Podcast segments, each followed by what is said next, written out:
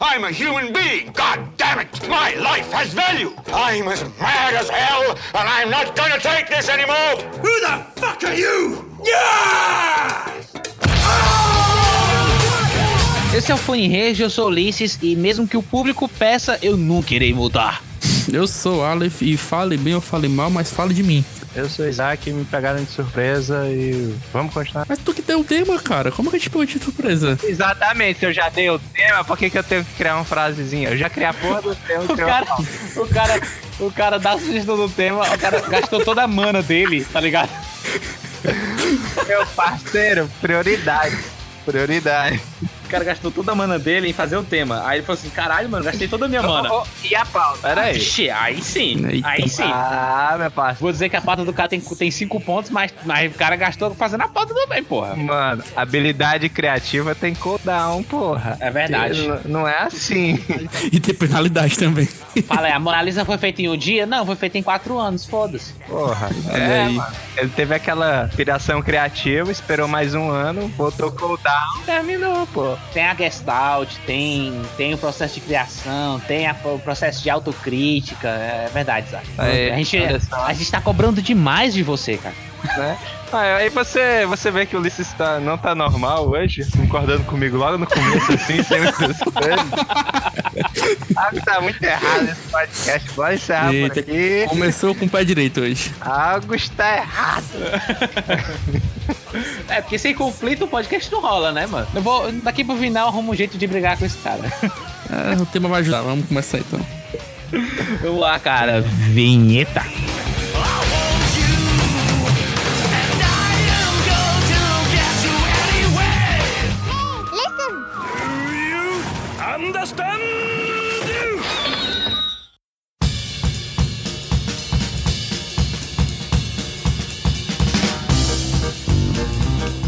Lá, vamos, vamos começar aqui, né, cara? O, tema hoje, a gente falou de criatividade, né? Tem tudo a ver com o que a gente quer falar hoje. Ou não. Que seria o feedback. É, tem tudo a ver, cara. O feedback do público. Ou falta de criatividade. É, vamos vamos delimitar aqui o que seria realmente o tema.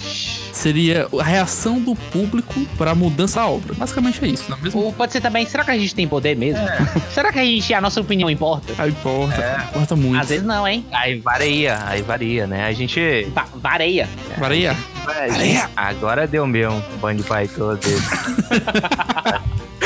ai, ai. Cara, graças à internet, as pessoas estão cada vez, cara, mais presentes no decorrer da mídia, fazendo fórum, fazendo grupo, fazendo grupos no Reddit, criando teorias, elaborando outras coisas. Fazendo até o que não deve, né? É.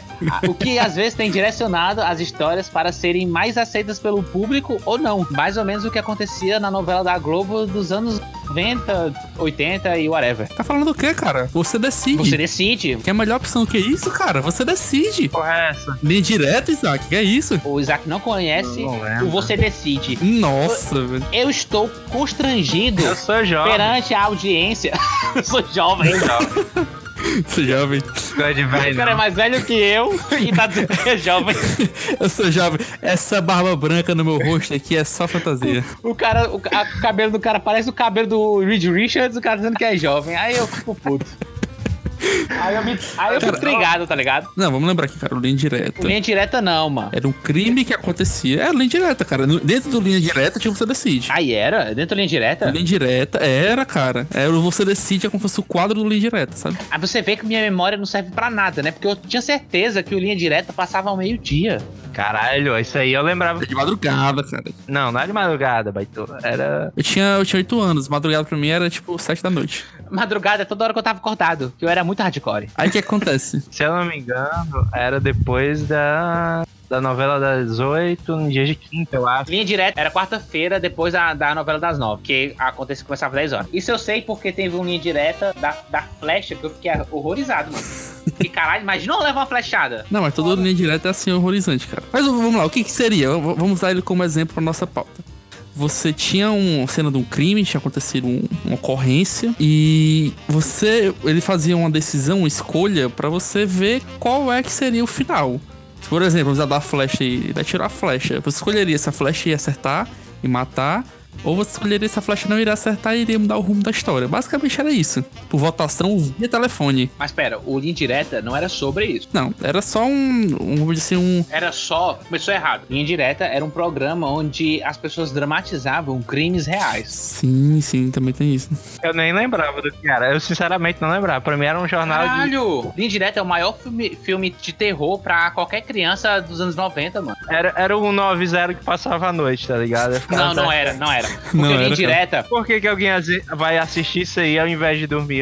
Eu. Até Eu te respondo, porque alguns traumas valem a pena. Tipo assim, o Linha Direta, ele não era o 90 assim. Ele era o 90 no que, porque falava de crime, mas o, 9 o Linha Direta, cara, ele dramatizava, mano. E pra uma criança que não sabe o que é dramatizar, era realidade, mano. Verdade.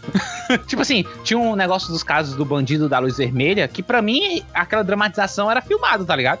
Eu não, não- eu não lembro dessas coisas. Sei. Pronto, Zé, pra tu lembrar, tu lembra do ratinho quando tinha um teste de gravidez? sei. Aí eles dramatizavam o teste de gravidez, como é que o cara buchava a menina, se ela lembrar? Meu Deus, mano. Olha a comparação do cara. É tipo aquilo, cara. É isso, cara. Só que você decidia. Não era, mano. Era. Sei. Era dramatização, só que o final da dramatização a gente escolheria. Acho que a única coisa que eu lembro do ratinho é o pessoal, é o pai, não é? Ih, quebra o barraco. Aí o Maquita apanhava. O Barquita apanhava. Pois é, pronto. É isso aí, isso é o programa do ratinho. Eu acho que ainda é até hoje. Você não é o pai. É,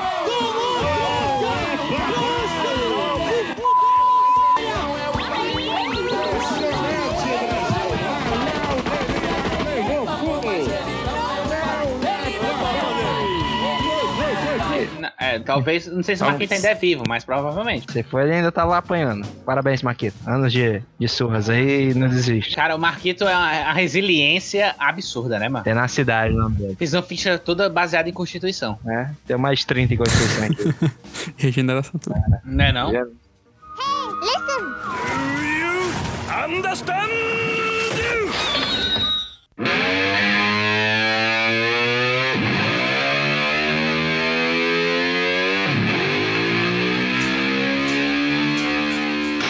Dentro do Linha Direta, segundo o Aleph, tinha um Você Decide, que é onde as pessoas decidiam pra onde ia a mídia, no caso a novela, né, que o pessoal tava, tava fazendo. No caso, hoje em dia, existem as redes sociais, onde as pessoas fazem hashtags, cara, que elas é, escolhem lá, o, basicamente, chipam os personagens, ou então querem ver algum tipo de cena libidinosa entre dois personagens de uma determinada mídia, né? O bom conhecido fanfic. Fanfic, né? Tem umas séries que basicamente o final foi fanfic, né? Game of Thrones. É. O cara finalmente tá, tá querendo muito falar de Game of Thrones. Mas vai ter um. Vai, eu quero que tenha. faz muito tempo que ele tá tentando. Eu tô tentando. Ele só Eu- tá esperando alguma coisa, mano. Eu tenho certeza que quando sair aquela. 50% das pessoas da, da França.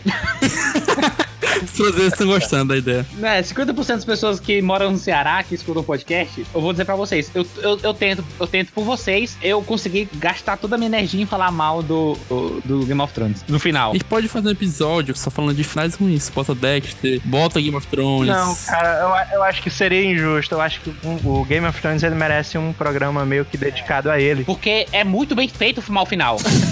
é um nível de, de, de, de, de, ru, de ruindade que eu acho que é difícil alcançar. É uma parada profissional mesmo.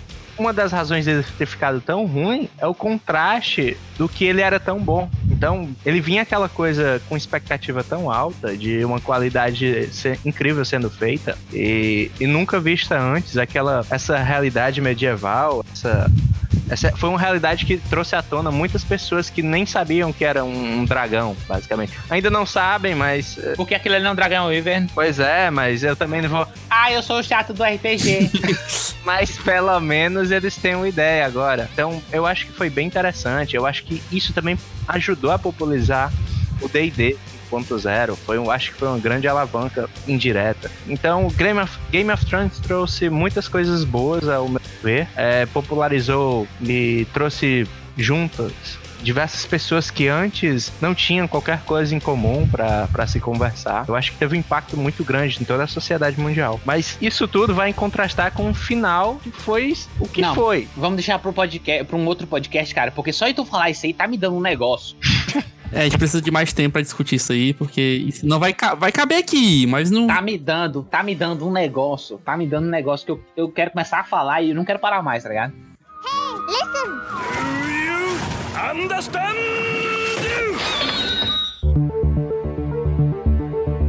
Mas vamos lá, cara. O que, que, que, seria esse feedback e a força aí dele com, pra obra? Não, calma. Antes disso, antes disso, cara, a gente tem que ver que se, será que a gente realmente hoje em dia tem é, essa capacidade de atuar na direção do, da mídia, tá ligado? Porque, tipo assim, é, a gente tem que parar pra pensar que, tipo assim, hoje em dia a gente tem um, um tempo de resposta absurdo em relação à mídia que tá passando. Aí será que isso é, é realmente influência? Porque antigamente, nas mídias, eles tinham um tipo de público-alvo, onde eles pegavam é, uma porcentagem da, de umas pessoas e tal, passava o, o conteúdo para eles primeiro e eles, eles avaliavam, por exemplo, arquivo X, certo? Eu falo assim, ah, eu queria que tivesse um pouco mais de conspiração, ah, eu queria que tivesse um pouco mais de fantasia, ou não, eu queria que tivesse um pouco mais de realidade. Antigamente, essa era a resposta que os criadores da série tinham perante ao público. Hoje em dia tem um Twitter, tem, como eu já falei, tem um Reddit. Aí será que essas novas mídias estão atuando de forma positiva ou negativa pro que tá saindo agora? Veja bem, tudo. Ixi, começou com Veja bem, tá errado. Veja bem.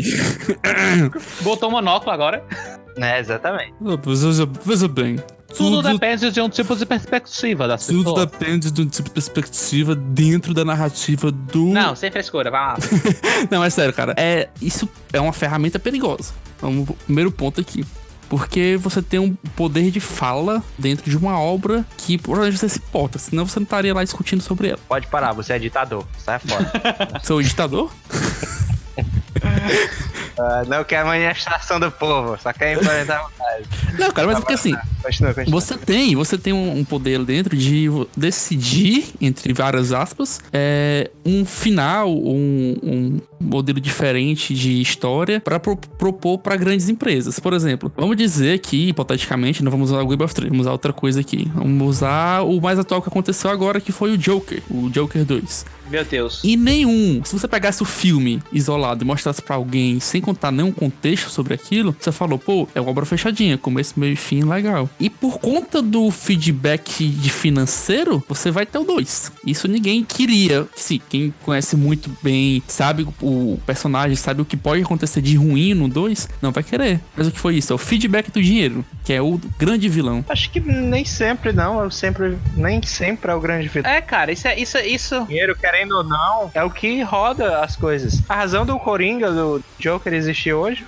foi o dinheiro, foi essa busca do dinheiro. Foi a busca da DC é, tentar igualar o sucesso que a Marvel fez. Porque a Marvel, ela provou que o, o ramo dos heróis ali no cinema é extremamente rentável. Então, já que eles conseguem duelar de frente a frente com eles nos HQs, por que não nos cinemas? se eles têm um material tão rico quanto, eles conseguiram sim algumas execuções, mas foram isoladas. Mas não é isso que querem. Querem algo mais amplo. Cara, o que eles realmente querem é fazer um universo tipo não, MCU. Não, eles não querem fazer nada. É, é, eles querem fazer MCU, cara. Eu acho que. mano, mano, se eles fizerem todos se eles fizerem 20 filmes sem universo nenhum, mas cada um der um bilhão, eles estão um pouco se fudendo se vai ter um universo compartilhado ou não. Também, concordo. Essa é a realidade. Concordo. A gente quer, eu quero um universo compartilhado. Mas a, a parada que é, se, se, se eles fizerem é, 20 filmes adultos, não de pornô, mas se fizer 20 filme, filmes com a temática mais adulta. Mas se quiserem, ninguém reclama. É, ninguém, ninguém, o Isaac não reclama. Mas, tipo assim, se, se fizerem 20 filmes onde cada um gasta, sei lá, gasta 100 milhões e volta 1 bilhão, mano, eles vão fazer mais 30 filmes adultos. A parada é, é, é o, o, dinheiro nem sempre. A parada é que o dinheiro nem sempre é um vilão. Mas às vezes, cara, o estúdio ele não sabe lidar com o dinheiro que ele ganhou. Por exemplo, é, nessa do Joker, eu não sei, eu não sei falar porque eu realmente eu não queria um Joker 2. Mas, por exemplo, se eles fizerem, assim, eles perceberem que o, o filme adulto dá dinheiro e eles fizerem um outro personagem que de, de temática adulta que desse o mesmo tipo de valor. Tipo, por exemplo, um, um, um personagem que é bastante. que eu acho bastante adulto. É, não sei como é a opinião de vocês, mas, por exemplo, o Constantine. Constantine, às vezes, ele, ele lida, cara, com, com, um drama de uma cidade. Ele leva a cidade toda pro inferno, tipo, de uma maldição absurda. Mas ele conversa com religião, que é complicado. Não, cara, se, mano, a parada pode conversar com Deus e o mundo. Se der dinheiro, eles vão investir. Não tem esse negócio de, ai, porque mexe com religião, porque mexe com política. Mano, se, se, se falar mal do Trump e der bilhão, eles fazem, velho. Se falar mal do, do, do Obama dar bilhão, eles fazem, mano. Não tem esse negócio. A parada é que se isso realmente vai influenciar na qualidade final. Eu acho que o dinheiro. É, eu acho que, por exemplo, o, o Logan, que foi um, um dos primeiros filmes adultos que deu um, um, tipo de, de retorno bom, eles viram, opa, tem coisa aí. Aí a DC aproveitou isso melhor fazendo o Joker. E o Joker deu bilhão. Aí isso que é foda. Porque, tipo assim, a gente não sabe se vai ter o Joker 2. Porque eu já vi notícia dizendo que é, Joker 2 não é verdade. Então, tipo. Não, é real, é real, é real. Não, cara, não tem como saber. Porque o, eu já vi link do, do Omelete, do Jovem Nerd, falando que o Joker 2 é mentira. A gente tá. Aonde, no momento que a gente tá gravando, tá rolando um, um burburinho que talvez seja, novamente voltando pro tema, seja um teste de público sobre as pessoas, sobre a reação das pessoas. Por exemplo, se eles falaram assim, vai ter o Joker 2, e tá todo mundo falando assim, nossa, que foda, legal, vai ter. Se, cara, se com certeza tiver muita gente falando assim, meu Deus, que bosta, vai tomar no cu, não vai ter, mano. A real é que o dinheiro manda. Se o dinheiro mandar que não tem o Joker 2, cara, não vai ter Joker 2, vai ter outro personagem. Cara, só pra vocês terem ideia, é, o fora, fora o Joker que fez o seu primeiro bilhão aí, o único filme, pegando o Superman novo até o filme do Joker, que é os filmes da DC, que fez o bilhão foi o Aquaman. Os demais nenhum fez, cara. Nem Batman vs Superman, nem Liga da Justiça. Cara, Mulher Maravilha. Mulher, Mara- Mulher Maravilha. Não fez bilhão, ela não fez bilhão. Não fez bilhão, mas teve um retorno bom. E tanto é que vai ter o 2. Hum, com certeza. Mas isso que eu tô. Cara, a gente, a gente tá aqui na posição de fã que a gente tá recebendo na bunda e a gente tá aceitando ou não, tá ligado? Tipo, se vir bom, a gente aceita. Se não vir, a gente não aceita. A parada que é, depende se o público vai gostar ou não, tá ligado? Tipo assim, o dinheiro, o dinheiro manda, o dinheiro pode fazer tanto uma obra bom quanto uma obra ruim. Você vilanizar ou, sac- ou santificar o, o dinheiro, foda-se, não faz, não tem relevância nenhuma. A relevância que tem é se o diretor vai ser influenciado ou não por isso, tá ligado?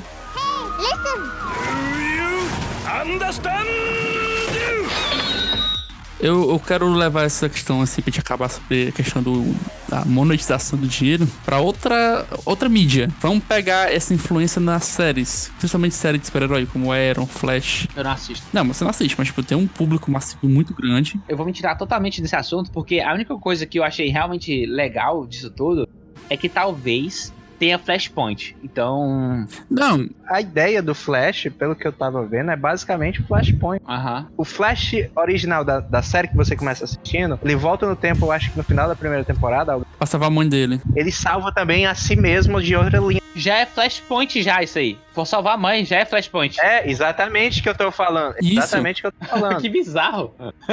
É, mas o engraçado é assim, ó. A série tem uma proposta boa, quer falar do Flashpoint, muito legal. Só que ela tem muito feeling. Não, pera aí. Ela tem muito filler. É, tem muito filler. Porque feeling é. Ela tem muito sentimento. É uma série toda Tem emo. muito sentimento também. Também, também tem. Até então o cara fazia parte do High School Music. Mas enfim, Caralho.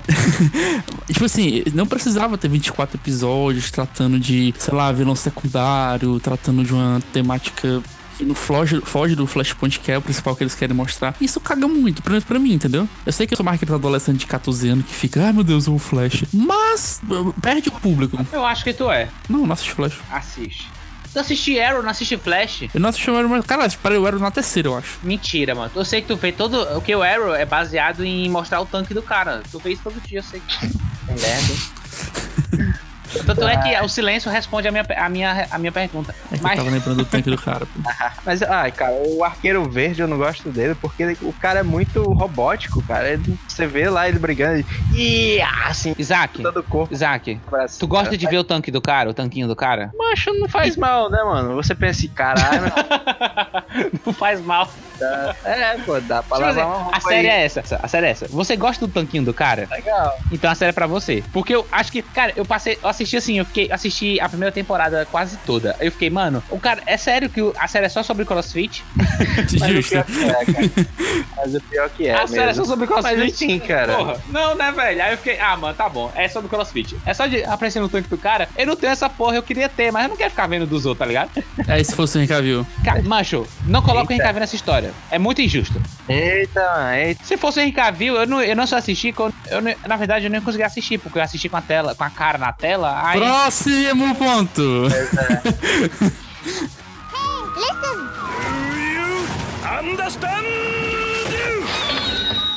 Mas falando nele, rapidamente, foi legal ele também trazendo aí, né? Ele reafirmou o papel de Superman. Eu, eu gostei muito. Saber que ainda vamos ter em Cavill como, como Superman. Massa. Mas você acha que foi a ajuda do público? Que, tipo, Provavelmente, né? quando mano? falaram, quando especularam que, que ia tirar o Henry Cavill porque ele tava colocando boneco. É, e, tipo assim, o público deu um feedback negativo. Tipo, não, você não vai tirar o Henry Não tem Cavill. como. Eu quero ver aquele peito peludo o resto da minha vida. Então, eu acho que tá aí tá uma das influências aí. É, que o Ulisses também falou aí anteriormente, a questão do dinheiro, ele pode decidir o destino de futuro de uma obra já terminada.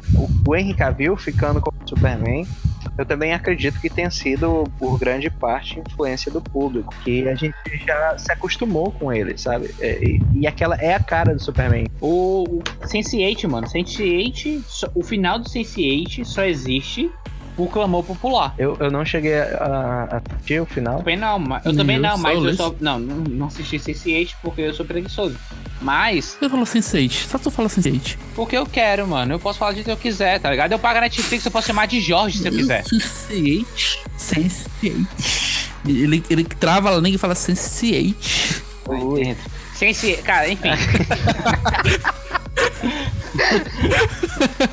A parada que é, Sense8, o público Sense8 venceu. Eles, fizeram, eles mostraram pra Netflix que existia uma demanda e a Netflix respondeu do jeito que pôde. Fez um episódio grandão, parece, pra Sense8 terminar do jeito legal. É basicamente um filme. É, exatamente isso. Mas a questão, a questão que quer debater aqui é o seguinte: que o público foi lá, foi atrás, também aconteceu isso com o Lucifer, o Lucifer ser cancelado, a galera foi- fez o baixo assinado, pediu, o público gostou, e foi continuar com o Lucifer. Mas aí tem conteúdo. E se não tem conteúdo? Cara, sempre tem, sempre tem. Não, cara. Não existe esse Não, negócio. sempre não. Tem como. Sempre. Bleach, Bleach, Bleach. Hein? Hein? Dexter, Não tem o que falar. Bleach. Thrones aquele final. Ora, porra. Contra o Bleach, contra o Bleach eu realmente não tenho argumentos. Contra o Bleach no argumento. Se final do Dexter, então. Dexter eu não sei, porque eu, até hoje eu não vi a última temporada, porque eu quero, eu quero guardar Dexter como uma das melhores séries investigativas, tá ligado? né? Tipo, Muito bom. A questão é isso, tipo assim, é, vamos, vamos pegar o Dexter aqui como exemplo. É, o final dele, com ele ficando vivo, eu, eu acredito que todo mundo que eu já debati sobre o assunto, que assistiu o Dexter que gostou, Tô tomando spoiler. viu ele como morrendo no final. Viu Ah, morrendo no spoiler, final. Tô tomando spoiler pra cacete. Eu não vi a última temporada. Cara, o Dexter. Audiência, eu estou me sentindo como vocês. Eu não vi a última temporada, tô tomando spoiler, que nem vocês já tomaram em vários episódios. É, sinta como eles sentem. Eu estou me sentindo como metade dos franceses que assistem a gente. Você, você é fraco. De falta ódio. Lhe falta coração.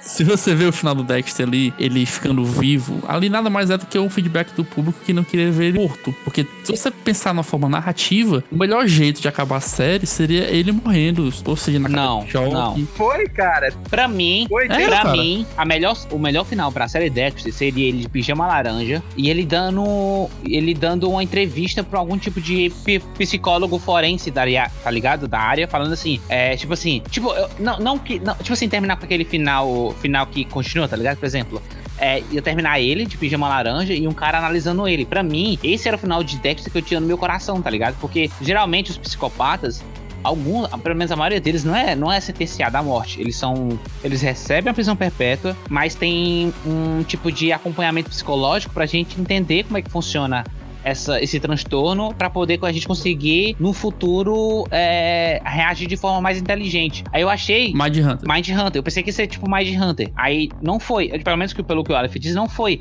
Mas pra mim, não era ele morrendo. Era ele sendo preso. Ele de pijama laranja. Ele dando entrevista. Ele tendo todo um tipo de audiência. Ia ter aquele burburinho, tipo assim. Será que esse cara é realmente ruim? Ele tava matando bandido. E, e bandido tem que morrer mesmo, entendeu? É, Eu, eu, achei que seria assim, e não foi. Mas, tipo assim, é, eu não tenho uma opinião pra dar porque eu não assisti a última temporada. Mas, eu, pra mim, o final, pra mim, era esse, entendeu? Mas assim, ó, o final que eu debati de estar morto, por exemplo, porque o, o ideal era ele ser punido ou então entender o que ele fez. Não, ele não ia entender. Porque na série toda mostra ele tendo medo da cadeira, cadeira de choque, mostra ele tendo medo do que aconteceu. E no final não foi, foi um fanfic. Eles queriam deixar o Dexter vivo pra futuramente, quem sabe, continuar com a série, fazer um retorno. Acabou com, com o final da série. Eu, eu não acredito que tenha sido uma opinião dos fãs, né? Porque, pelo menos até hoje, eu não tenho alguém chegando e falou: Caralho, meu irmão, aquele final do, do Dexter vivo lá, hein? Finalzão, muito bom. Acho que mais séries deviam ter final.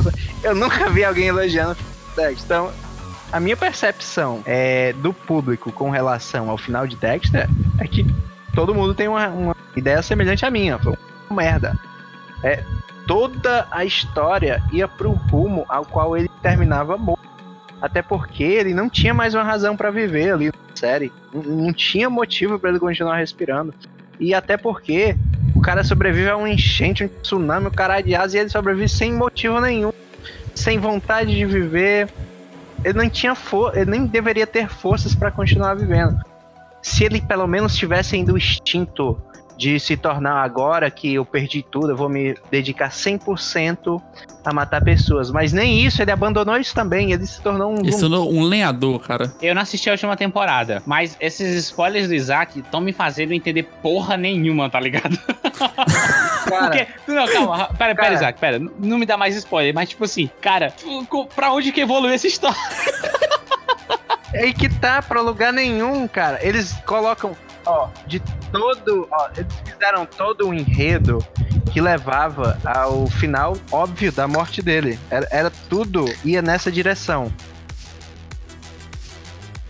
Ah, o Aleph, o Isaac tá travando pra tu ou só pra mim? Às vezes tá. É, Vixe. vamos lá, vai dar certo. É, enfim, cara, eu, eu não acho que o final de Dexter tenha sido uma, um reflexo da vontade das pessoas. É, eu, pelo menos, não consigo identificar esse, esse público. Não Enfim. tive contato com ele. Interessante. É, vamos lá. Ulisses, Mas assim, Ulisses, por favor, não me dê Já spoiler. deu muito spoiler, exatamente. Termina isso.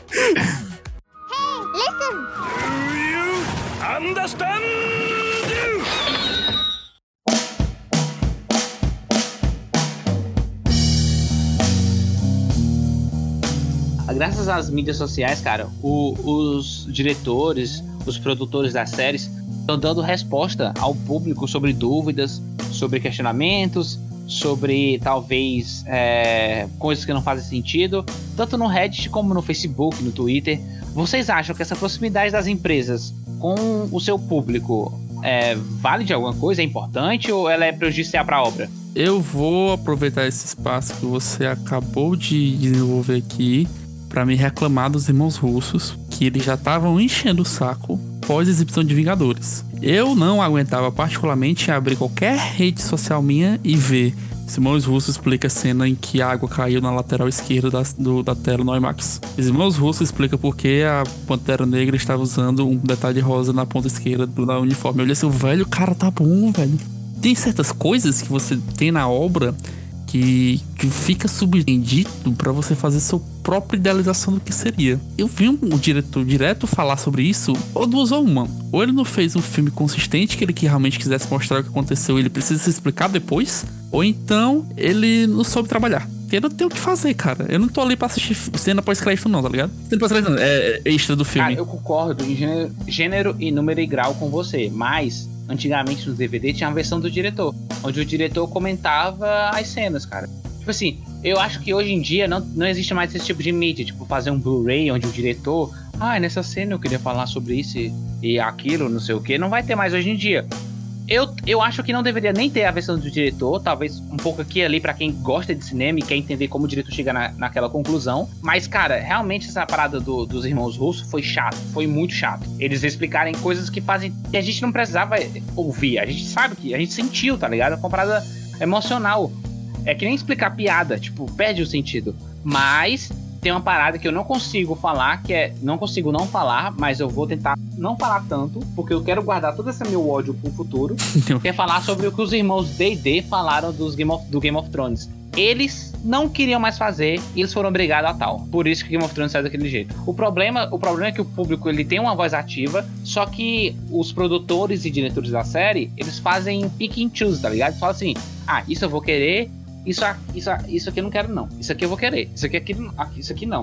Só que o público, geralmente, ele tem uma, uma, uma direção de densidade onde vai pra uma parada que, tipo, por exemplo, a gente quer Jon Snow e, e Daenerys. ah, então a gente quer Jon Snow e Daenerys, mas a gente quer que seja bom. A gente quer que seja assim e seja aquilo, certo? Aí o cara que é o produtor e diretor, ele fala assim: ah, ah, eles querem Daenerys e Jon Snow, vamos fazer. Todo o resto que circunda pra fazer sentido, eles ignoram, entendeu? Tipo assim, eles vão, eles vão, mas nem tanto. Se for pra vão, mas nem tanto, não faz, faz de- outro jeito, surpreende. Se você quer simplesmente agradar o público, faz do que eles querem.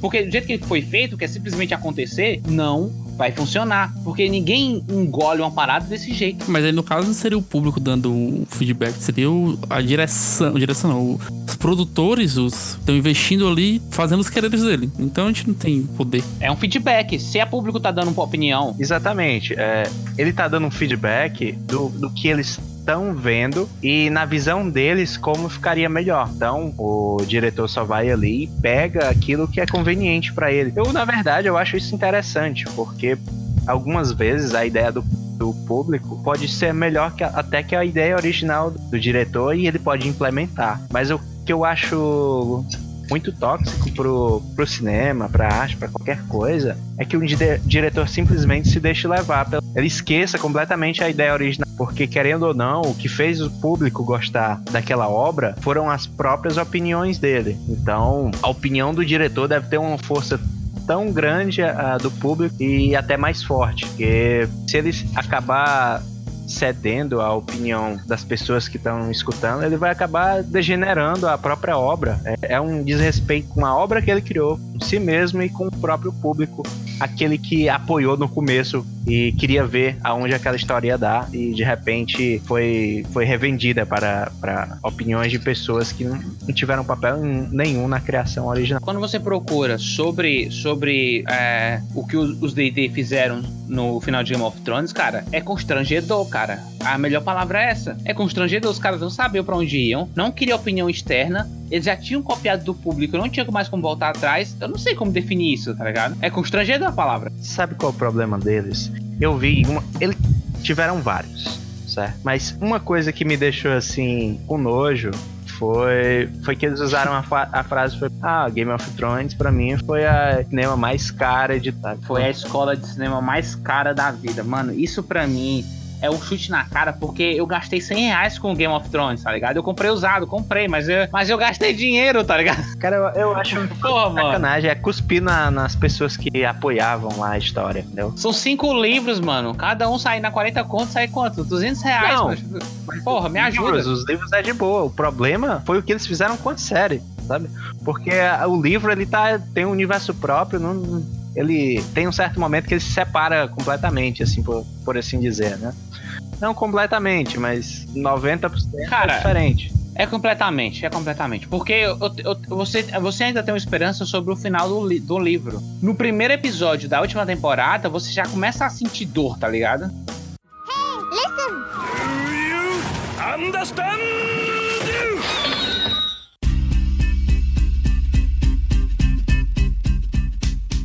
Enfim, mas vocês acham que é, esse tipo de interação entre público barra produtores, vocês acham que isso é um tipo de relação que pode ser positivo ou não? Cara, vamos lá. A gente gosta muito de RPG e no RPG a gente usa da hipertextualidade. Seria esse hipertextualidade. É, valeu. A hipertextualidade é tipo, alguém começa uma história, entre nessa história, ele cria caminhos em que você vai escolher o caminho pra poder ver qual canto vai chegar. É o que a gente mais ou menos usa no RPG. Chega o mestre dando o contexto, dando lore, e daí então a gente cria os personagens e faz essa alteração no mundo. Isso é muito bom, porque você tem diversas opções e opiniões, como a gente falou lá no começo. Até então, acho que foi o Ulisses ou foi o Isaac. Fazendo duas opções, então não tem como errar. Que falou que. Foi ele mesmo que falou, tá ligado? ele droga. Que, que, é, opiniões não necessariamente são negativas, mesmo vindo de produtores. Acho que foi o Isaac falar nisso. É, mesmo vindo de produtores. E é tipo, é esse tipo de hipertextualidade que pode ser feito no roteiro, até na própria história que pode ser contada num filme. A questão é escolher qual caminho desse foi trilhado de melhor forma para, vamos dizer assim, agregar mais na história e fazer um bom filme. E não pegar elementos que, ah, o fã quis porque é bonitinho, ou então, ah, porque fica bonitinho.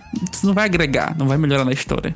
É essa é a questão. Bem, Enfim, é, bem, na minha, na minha Foi complicado. Mas a parada, eu, eu, eu acredito nessa parada do, do hipertexto que o, que o Ark abordou, que é tipo como se fosse uma, uma interligação entre, entre é, diversas narrativas. Cara, esse tipo de coisa tem como ser feita a priori e você conseguir simplesmente adaptar pelo que o público quer e você conseguir chegar num resultado final ok. Eu não acho que, tipo, depois que eu vi como é que é feita as produções é, de animação e etc., eu percebi que, tipo assim, nem, nem tudo é um, é um, um volpante de energia criativa que faz tudo do começo até o final. Eu acho que talvez essa, essa, essa ligação entre essas, essas camadas do, do universo podem funcionar. O problema é quando o público tem um tipo de voz ativa, ele, aí ele vai ser satisfeito de alguma forma, ele não é. Aí com, depa, com, com o depassar. Caralho! Com o passar do episódio, é, esse tipo de experiência não é, não é, não é respeitada pelo, pela série. A série não consegue nem ao menos é, surpreender o público e simplesmente acaba num, morno, tá ligado? Porque eu acho que o pior, o pior caminho é o caminho morno. É o caminho que nem é bom, é, nem tenta agradar pelo óbvio e nem tenta surpreender pelo mais, mais inacreditável. Ele sempre tenta é, atender a expectativa meio qualquer coisa, tá ligado? Eu acho que esse é o pior cenário que você pode a, é, implementar no seu universo, entendeu? E o que é justamente o que muita gente faz. Isso que é um problema, eu acho. É tipo assim, cara, é algo que acontece muito com filme, vamos dizer assim, filme feijão com arroz. E faz aquela jornada do herói com o protagonista e escolhe aquelas decisões fáceis para entregar um final óbvio pra você achar um filme genérico. É mais fácil fazer filme assim, fazer série assim, do que fazer uma coisa arriscada e mudar tudo, ou pra ruim ou pra bom. Mas isso não é memorável, né? Isso. É, isso é a questão, cara, isso é a questão. Se você for seguir o, ah, o, uma base de fã tá querendo isso. Ah, uma base de fã tá querendo aquilo, então eu vou fazer. E se eu fizer, vocês vão gostar e a série vai ser ok. E talvez se você não fizer e surpreender porque você não fez explicando de uma maneira fantástica, a série vai ser fantástica. É esse o ponto que a gente tá trazendo. Deixa eu dar uma explanação aqui. Quanto ao, ao hipertexto, é, fala como é? Hipertextualidade. Hipertextualidade. Ele é basicamente, para quem joga RPG, é basicamente sandbox. Todo mundo cria o universo junto, não só o mestre. Então, eu, eu gosto, eu utilizo esse tipo de, de criação e eu acho que enriquece para todo mundo. Mas quando a questão é uma obra, de seja de videogame, filme ou uma série, deve ser bem mais ponderado, porque querendo ou não, na série o, você tá contando uma história. Não é como se o público tivesse é, opções diretas é, dentro do dentro do momento instantâneo. Não é tão colaborativo, né? Isso, não é tão colaborativo. Não, a questão é a seguinte: se você for procurar um, uma ideia de um fã ou de uma base, você agregar pro seu, pro seu sua obra final e não simplesmente jogar porque isso, mas não é nem isso, cara. É a questão de ele nem você nem ele nem procura a opinião do, do fã, entendeu? É, essa opinião não é de um fã, é um clamor, de certa forma, um clamor popular que chega até ele. E esse clamor, muitas vezes, além de ter é, o apoio do, da audiência, que no final é o consumidor final, ele também deve convencer ao próprio diretor eu acho que entre uma opinião entre o clamor popular e a opinião de um diretor, deve sempre, sempre é, a opinião do diretor ou do criador se sobrepor. Ainda que o final seja bosta, vai ser um final ao qual o foi responsabilidade do criador. Ele depois não pode dizer. É um final coerente, né? É, e depois ele não pode dizer, ah, é porque eu fui escutar a voz. Não, ele vai assumir toda a culpa, mas em compensação é uma obra completa, é uma obra íntegra. Ela não foi corrompida. Era aquilo que ele queria mostrar. A obra foi uma merda? Pode até ter sido, mas foi uma obra completa de verdade. É diferente de, de uma série que no meio do. Existe um anime, eu, eu acho, lembro o nome agora. Não é Samurai Champloo, é Samurai Flamengo, algo assim que começa é, é, basicamente o seguinte: começa com, com um cara que é modelo, que gostava de anime, e ele queria combater o crime, e ele encontra um policial, e o policial começa a explicar que o mundo não é tão assim, e é uma coisa bem pé no chão, sabe? Mostrando como é esse garoto é des, desiludido, esse modelo, esse jovem, jovem adulto. E quando chega no episódio 11, aparece um gorila super poderoso com poderes sobrenaturais. Assim, surpresa! Você fica, o quê? E todos os 10 episódios ali mostrando tudo aquilo. Entendeu? Eu acho que isso foi, um, foi uma opinião, foi influência de algumas pessoas que mudam completamente o rumo da história. É, e todas aquelas, todas aquelas pessoas que estavam assistindo, estavam estavam dando suporte para a obra, que conquistou ela, que ajudaram a obra a chegar onde chegou, é, apoiando a ideia original do diretor, são traídas por uma opinião de para ganhar é, para opinião chulas, mesmo que da maioria das pessoas. É isso aí mesmo. Falou muito, mas falou bonito.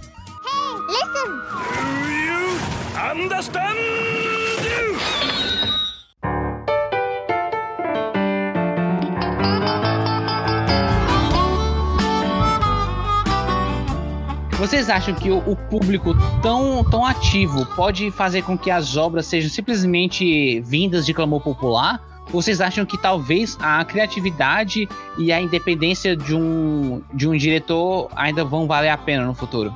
Cara, sua resposta ser respondida. Sua resposta vai ser não, respondida. Sua pergunta pode ser respondida. A resposta sua, já é a resposta. É, sua pergunta. É, não enganei, mas enfim. A pergunta a ser respondida é fácil com apenas uma frase de um diretor. Qual diretor? Quentin Tarantino. Ah. Não. Ele, mesmo ele passando muito tempo para lançar o filme, ele primeiro.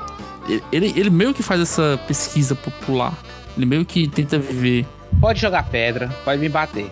Mas o Quentin Tarantino, ele não é surpreendente. A gente sabe o que ele vai fazer. é, não. A gente sabe o que ele vai fazer, mas tipo assim, ele não é vamos dizer assim, vira a obra dele por conta do público, Não, ele é entendeu? é autoral, mas o que. Mas, cara, então, vou te falar uma coisa. Sabe quem também provavelmente é autoral e tá todo mundo gostando? Hum. É o, o, o autor do, do Transformers. O Michael Bay? Michael Bay. Ele pode fazer o que ele gosta e dar dinheiro e todo mundo gosta. Tipo, e aí? É, esse é o suficiente? Cara, é a, questão é que você tá procurando pra assistir também. Aí vai muito pra. Não, entendeu? Foca na pergunta dele. Foca na pergunta. Vai lá. A minha dúvida é, é: será que vai chegar um diretor super autoral certo? E a galera ainda, tipo assim, por conta dessa reação do público, de alguma forma ainda vai existir esse tipo de, de cobrança, tipo assim, onde mesmo o cara mais autoral possível, ele vai ter que ceder à pressão popular. Porque eu sei que tu falou, o, o Quentin Tarantino, ele não cede à pressão popular, mas ele faz o que é muito popular, é violência, é uma narrativa interessante e tal, ele, ele faz o, o, o... É complicado, pode. Enfim, eu tô, eu tô aqui pra apanhar. Pode falar, pode falar. Ele faz o feijão com arroz. Ele faz um feijão com arroz muito faz bom. Faz o feijão com arroz dele. Muito bom, muito bom. Feijão com arroz foda. Foda pra caralho. Ele dá o que o pessoal quer. Ele quer viol ele dá violência, ele dá uma história foda e ele, e ele dá cenas impactantes. Ele dá um texto bom e tal. Mas, tipo, às vezes as pessoas querem um, uma parada que é extremamente nova. Será que esse público fica tão ativo, tão participativo do roteiro, tão participativo da obra, vai fazer com que no futuro a gente só tenha uma obra que é muito popular, tá ligado? Sim, os fãs, os fãs, a base fazendo praticamente a escrita do, da obra, não é isso? Exatamente. É.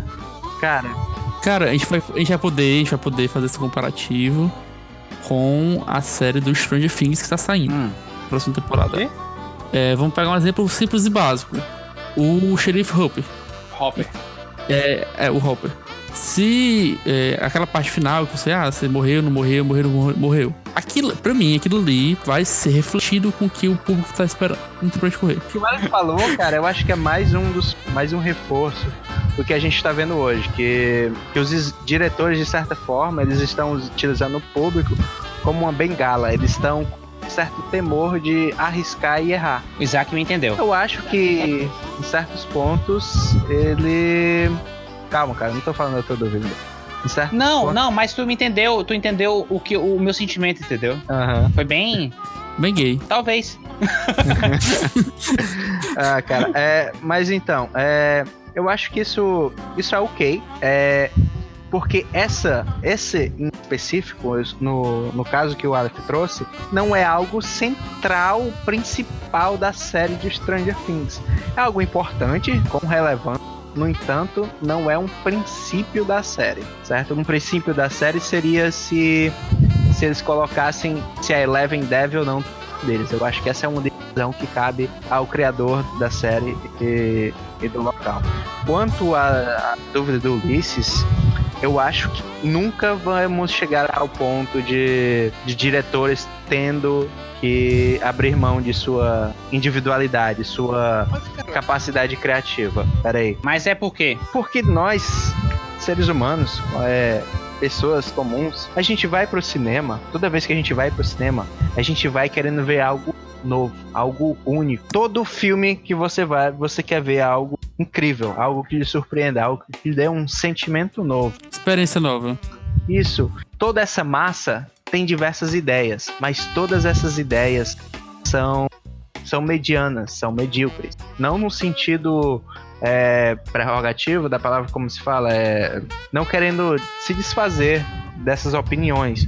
No entanto, é isso que a gente no fundo a gente sabe, a gente vai pro cinema para buscar algo excepcional. Toda vez que eu vou ao cinema e eu quero eu vou ver o Coringa, eu vou lá com uma expectativa. Eu tinha uma expectativa do que seria, mas no fundo, lá no fundo eu sabia, eu quero que o cara faça, eu quero que o diretor me dê uma experiência que antes. Eu acho que isso é algo que a gente não consegue mudar. A gente vai pelo contrário. Se essa prática começar a ser feita, a gente vai clamar cada vez mais por um diretor novo, um diretor que saia fora da caixa e traga algo que ele pense, sabe? Então, é, a gente nunca vai chegar a esse ponto, porque no fundo não é algo que ninguém quer.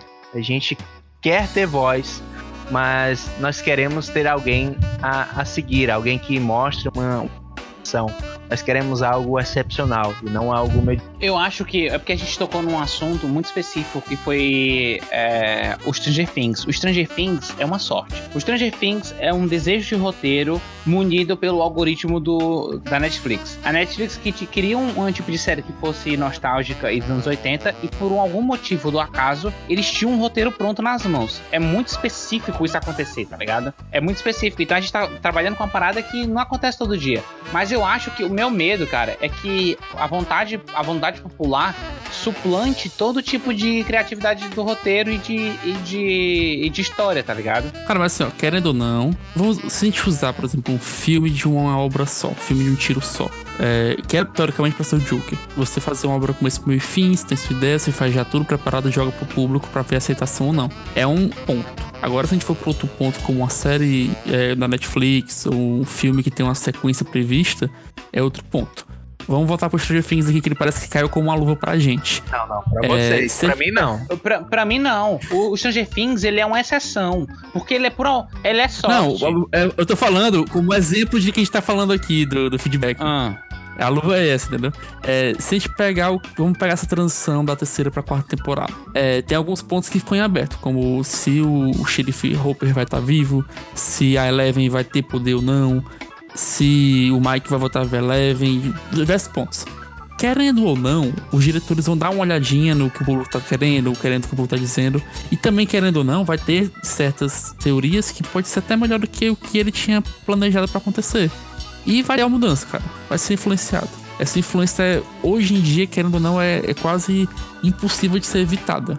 Mas a questão que a gente tá discutindo, Aleph, não é isso, entendeu? É, e não é, porque, tipo, é, e vai ser isso, então a gente não. É, o que eu entendi que o Aleph falou é que a gente não tem salvação, então é isso. Se você quer uma obra única, que tem uma continuação, não. Não, eu quero uma obra que seja boa. Mas eu não quero que a obra é, seja o que eu quero ou não. Ele quer uma obra. Eu quero uma obra que seja boa. E isso eu tô falando, se for uma obra de começo, meio e fim, que você não apresentar uma continuação, vai, pode ser dessa forma. Mas se ela tiver uma continuação, uma pausa até um seguro momento de reapresentá-la, ela vai ser influenciada pelo público de uma forma direta. Eu não, mas a parada é essa. A parada é que eu quero. Eu quero uma obra que seja boa. Só que eu acho que às vezes o público não sabe o que quer. É, exatamente. Não, isso é fato. O público não sabe o que quer, cara. São milhões de opiniões. Exatamente. Por isso mesmo.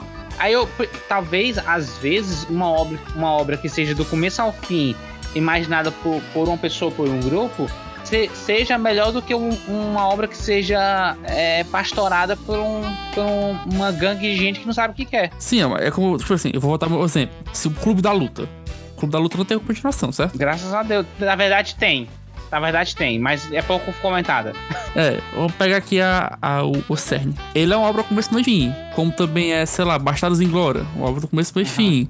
É, sei lá, Show de Drummond, uma obra com começo, meio e fim. Não é, por exemplo, um Superman, que vai ter o 2. Não é, por exemplo, um. Certo, entendi. Todo mundo em pânico, que vai ter o 2, 3, 4, entendeu? Uhum. Se for obra única fechada, cara, pode, pode ser muito mais fácil você fazer essa obra junto com o que você pensou, junto com o que você projetou, e lançar ela. Mas se ela tiver uma continuação, ela vai ser influenciada. Porque a gente, a gente como produtor de conteúdo, cara, a gente quer o feedback do público, a gente quer saber o que eles estão falando. A gente, se a gente vê, a gente pode mudar alguma coisa. Falar, ah, o Isaac fala muito, sei lá, muito baixo. O Isaac vai, pô, vou ter que falar um pouco mais alto. Ah, o Aleph fala muito gritando, você fala muito rápido. Eu vou acabar querendo ou não me pontuando. Infelizmente é assim, Não, cara. mas aí vai depender da mídia que você tá falando. No nosso caso é podcast. É, e podcast são essencialmente são duas coisas. É, as opiniões que estão sendo expostas e opiniões verdadeiras, porque ninguém consegue fazer tudo isso fingindo ser alguém que não é. Eu acho que seria extremamente cansativo. Te acharam. E- Oh meu Deus, E- me descobriram. Vou mudar a minha máscara. E o outro ponto é que como essa opinião tá afetando a, a, a quem escuta. Outra coisa é o cinema. Porque o cinema, muitas vezes, o diretor tá ali para contar uma história. Ele quer contar aquilo e, e pronto, acabou, acabou tudo. Mas é, o que eu expliquei naquele momento lá era tentando solucionar essas justamente pontos que vocês acabaram de trazer. Eu acho que eu não consegui. Eu acho não, eu não consegui. é, eu acho que trazer meu ponto de vista. Eu acho que eu também não vou conseguir expressar em palavras. Mas é basicamente colocando de uma maneira bem chula, é, seria no final o grande público quer alguém que coloque ordem, ordem na casa, sabe? Ele quer que aponte, aquele é o caminho. Pode estar errado, mas ele vai ter um caminho a seguir. No final, pelo menos o público vai todo se juntar e dizer: é uma merda e tal, e é, podia ter sido assim, podia ser, ter sido assado, mas foi daquele jeito. E aquela obra, sendo amada odiada, é uma obra. E é isso que eu quero trazer. Eu acho que sempre vai ter, vai ter alguém para seguir o próprio caminho. E trazendo um exemplo disso, é, são os criadores de Bakuman. Eu acho que, se eu não me engano, são os mesmos criadores de Death Note. E, e eles fazem uma, uma- Eu não sei bem qual é a palavra utilizada, alegoria, na pró- dentro, dentro da própria obra deles. Eles, no final do arco, da- perto da finalização da obra, eles fazem, eles se dão com duas opções. É, os editores, ele- a história do Bakuman são de editores de, de mangá, são criadores de mangá. Lá eles se dão com duas opções, próximo ao final da série. Eles terminam a obra deles como ela foi imaginada, deixando ela pura, concluindo a história que eles queriam passar, ou eles seguiam a opção ao- aos diretores que eles continuassem fazendo mesmo sem qualquer princípio ao qual eles começaram. Essa seria a voz do dinheiro falando. E eu achei muito legal porque dentro da série eles terminam a, a história querendo contar aquela final. Mesmo a série sendo pequena. E todo mundo esperava que Bakuman fosse um, um daqueles mangás, um daqueles animes contínuos, como um One Piece. Como, o One Piece não, porque é demais, mas que fosse um grande mangá, um grande anime de ma- 100 episódios ou mais. Mas aí que tá- teve a surpresa. Assim como eles deram um exemplo dentro da obra, a obra deles também acabou. Assim que ele concluiu aquele arco. Foi uma história fechada, ele contou a história dele. E criticado ou não, é, sendo sentido a sua falta ou não, ele concluiu a sua obra. Então eu acho que sempre vão haver diretores assim. E se em algum momento a gente chegar em um ponto em que não existem diretores que fazem sua história, que apenas escutam o público, é, o público próprio vai começar a clamar por alguém que dê as rédeas. E essa pessoa vai aparecer. Sendo boa ou ruim, ele vai aparecer alguém. Mesmo que faça uma obra para ser criticada por anos. E eu acho que isso é, é imaginação humana, é, é o descobrimento, é a busca do excepcional. É uma busca que a gente nunca vai, vai terminar.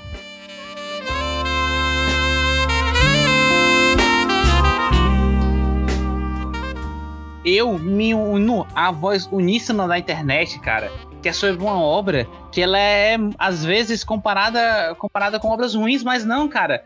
A Batman vs Superman, é, que, onde as- a galera gosta, é 50%, 50-50 a galera que gosta, a galera que odeia Eu o faço Batman vs 50 Superman. que, que gosta, então... Eu faço também parte de 50 que gosta. Também faço com todo mundo aqui gosta, cara. Fã em rede tá unido. Não foi estar unido pra, pra falar bem sobre Tá errado, então eu não gosto. Porque não pode... Mas voltando aqui, cara, a, a voz uníssona da internet. voltando aqui, a voz uníssona da internet, cara. sobre o Liga da Justiça. Please, release the Snyder Cut. Cara, This- Porque, querendo ou não, cara, o que o Isaac, o que o Isaac falou no texto dele, cara, é exemplifica como, cara, tem um diretor que ele não ouviu a voz de ninguém, ele fez o que ele quis, ele fez o que ele sentiu vontade, o que ele entendeu da história, e ele fez o Snyder, ele, e é o Snyder, cara. O, o, o Snyder, ele fez o que ele queria e a gente não teve isso porque a gente teve uma obra fragmentada por conta do público. Please, release Please, the Snyder Snyder cara. Cara, chega eu me arrepiei, cara. porra. Nossa, Cara, só. esse- essa- deixa eu me Esse, trabalhar, esse é o cara. melhor fim do podcast, mano.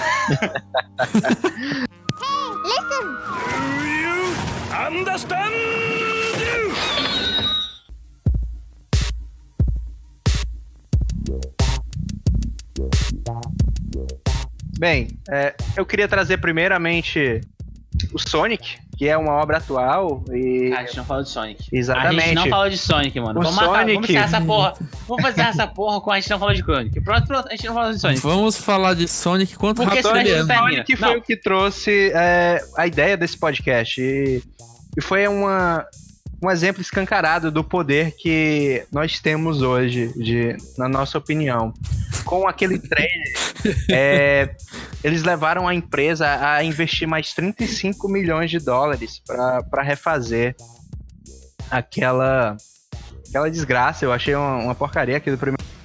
E eles refizeram de uma maneira que fomos gostar. E agora o feedback, feedback do público tornou isso tudo ainda melhor, cara. Eu acho que foi um exemplo claro que o feedback é importante. é, e ele pode influenciar obras que ainda não foram terminadas. Mas eu acredito, eu espero que isso também não seja um, um cavalo de Troia que permita que, a- que o público acabe destruindo diversas obras é, e ideias geniais por simplesmente querer agradar o público. E eu só queria, só não podia deixar de. Pra encerrar, o que é que vocês acham então do, do nosso futuro aí, do entretenimento? Eu acho que o Sonic foi um excelente exemplo do que pode estar por vir é, do feedback. Eu pensei que daqui a eu falo assim, ó, o nosso futuro do entretenimento. Cara, eu espero que o Fanrede deu certo, sabe? Que a gente consiga patrocínio. Eu espero, Trabalho duro aqui, demorei pra editar. eu espero que. Eu espero que o ato demorado quatro dias pra fazer a sonorização do último episódio tenha valido pra alguma coisa, tá ligado? É, né, cara? Eu espero, cara, por favor.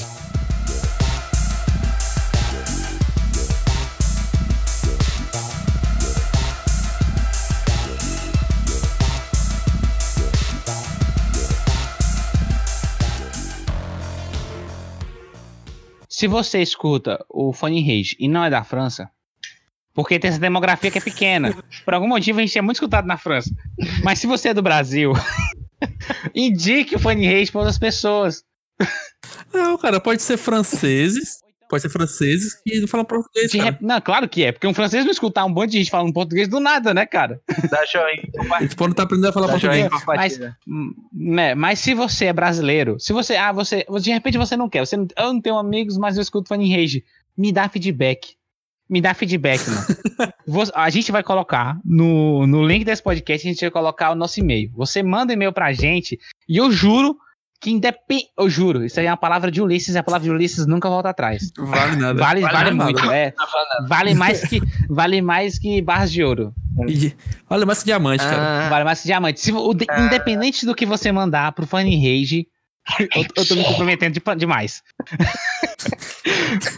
O cara manda, manda um nude. Se você mandar o nude, eu vou ler o nude. Eu vou, eu vou ler o nude. vou dar o toque, nem o e-mail é verdadeiro. Eu vou ler o nude.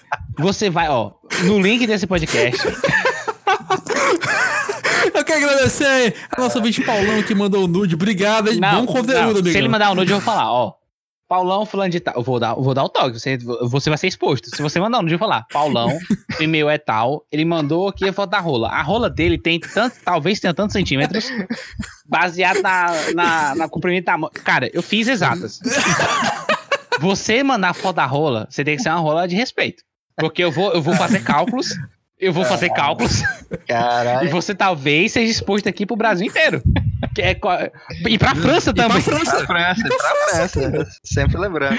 Então, Então, cara. Duas vezes antes de mandar nudes. aí. É, e, te- e se você mandar um, você mandar um livro também, eu não vou ler. Eu vou ler um, o resumo. Então, é, Ah, segundo essas novas diretrizes, de segundo essas novas diretrizes, se você escuta o Funny Rage, você não é a gente que tá escutando. também tem essa demografia. e você não quer mandar pra ninguém o Funny Rage, mande e-mail e a gente vai ler aqui. A gente se compromete a ler aqui no próximo A episódio. gente, o caralho, o Ulisses. Ele, ele Ulisses, Não, O você Ulisses vai ler se também, cara. Todo mundo vai ler. Ulisses se comprometeu. Eu não vou ler. e se for, A Eu não vou ler nude de ninguém, não, meu irmão. e se for nude, eu vou, eu vou dizer o tamanho do seu pau. E, e, rapaz, aí depende da sua confiança aí. Então, e-mails, e-mails é, construtivos, e-mails até não construtivos, a gente lê. Só não pode mandar foto de nude, por favor, Bem, pessoal. é, Né, Se, se mandar, a gente, já, a gente já deu toque aqui. né, né? A gente aceita, mas a gente não, né? A gente aceita. Seja confiante. Se a gente convencer, se mandar roupa, se for mandar rola, pelo menos lava, tá ligado? É, manda pros amigos também. Não a rola o episódio. Ou a rola também, vai ver. o sa- A gente não Bem. pode julgar. Essa semana eu gravei, fiz uma participação no podcast do Mestres of Candlekeep e é um RPG bem, é um podcast bem tá sendo iniciado agora. E eles falam bastante sobre RPG, eles dão dica para mestres iniciantes e estão trazendo aí bastante sobre a lore de Forgotten Realms do D&D. E, e também o mais importante é trazendo muito conteúdo que a gente não tem aqui no Brasil. É, existem vídeos, dicas de como mestrar, como lidar com situações é, imprevisíveis com seus jogadores, que é um tipo de conteúdo que procurando no YouTube, em outros podcasts, você não acaba não encontrando em português. Se você curte RPG, é, vai lá, entra lá no Spotify, coloca Mestres of Candlekeep. Não vai se arrepender. Pessoal, muito obrigado. Para todos que escutou, valeu.